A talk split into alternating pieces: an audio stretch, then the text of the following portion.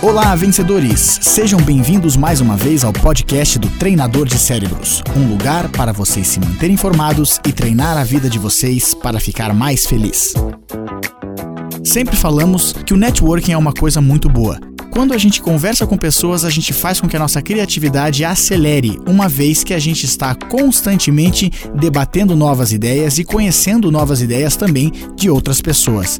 Usar o networking é muito importante, mas não só para a gente tentar vender alguma coisa para alguém. Isso até, na verdade, atrapalha muito a nossa criatividade e os nossos relacionamentos.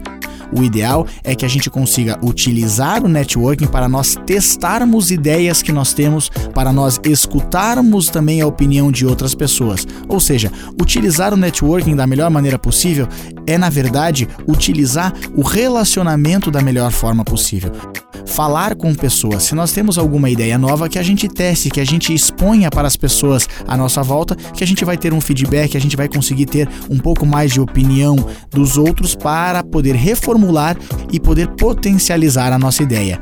Networking que funciona é o networking quando é feito em termos de gerar conhecimento e crescer em conhecimento e não apenas querendo vender alguma coisa para alguém. Faça o teste, experimente e se quiser saber um pouco mais, acesse treinadordecerebros.com. E lembre-se, você se transforma naquilo que pensa a maior parte do tempo.